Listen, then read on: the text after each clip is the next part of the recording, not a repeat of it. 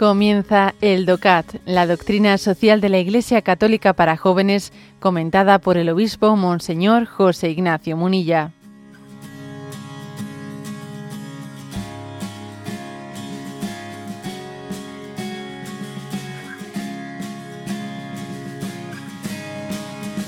...217... y dice... ¿A qué permanece unida la autoridad? Y responde...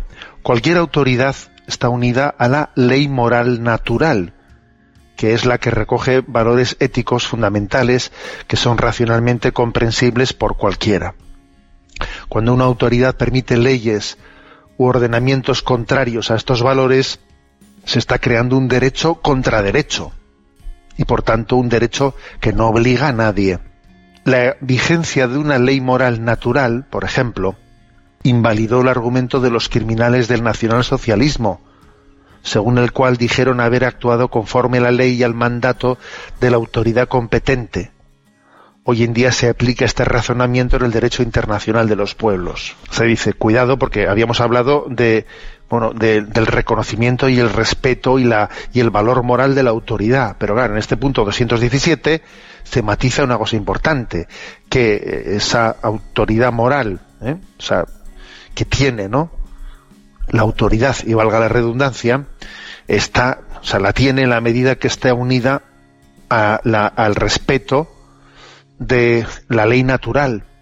De lo contrario, es una especie de derecho contra derecho.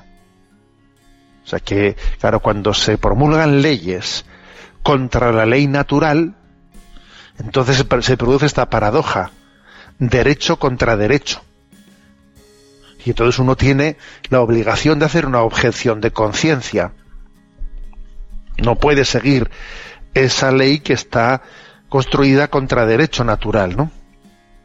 Hay una famosa cita de Lope de Vega que, vamos, es maravillosa, ¿no? Supongo que la conoceréis.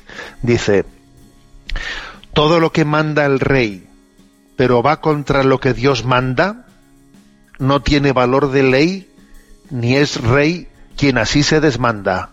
¿eh? Es una frase de Lope de Vega, pero maravillosa. ¿eh? Bueno, pues exactamente esto es lo que dice aquí el DOCAT. ¿eh? Todo lo que manda el rey, pero va contra lo que Dios manda, no tiene valor de ley, ni es rey quien así se desmanda. A ver, o sea que es que la, la, legitimidad de, de, una autoridad puede caer por los suelos por el hecho de que esté legislando contra la ley natural.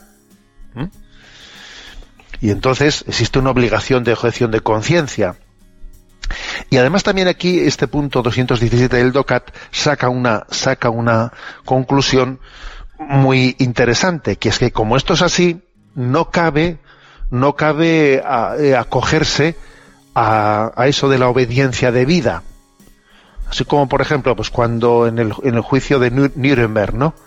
Allí cuando se juzgaba algunos que decían, bueno, yo hice eso porque me lo, porque yo estaba sometido bajo órdenes, lo había mandado el Führer, ¿no? Entonces tú yo tenía que obedecer, no, mire usted, usted tiene una conciencia, tiene una conciencia en la que tiene que saber por su conciencia que hay, o sea, que no, usted no, no tenía obligación de obedecer, es más, tenía obligación de desobedecer, a quien había dictado pues, pues, pues una, unas leyes y unas disposiciones tan contrarias como eh, al derecho natural como la de mandarle a los judíos o a quien fuere o a, determinadas pues, personas a, un horno crematorio. Entonces usted no puede ahora agarrarse a la obediencia divina. Yo es que debía obediencia, no.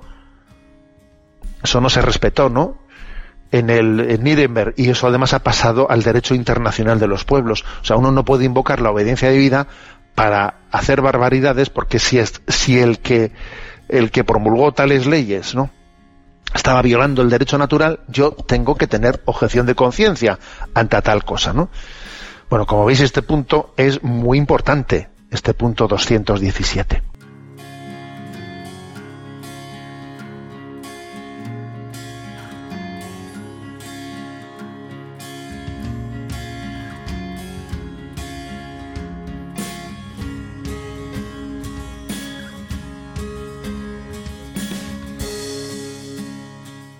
Has escuchado el DOCAT, la doctrina social de la Iglesia Católica para jóvenes, comentada por el obispo Monseñor José Ignacio Munilla. Encuentra todos los audios en radiomaria.es.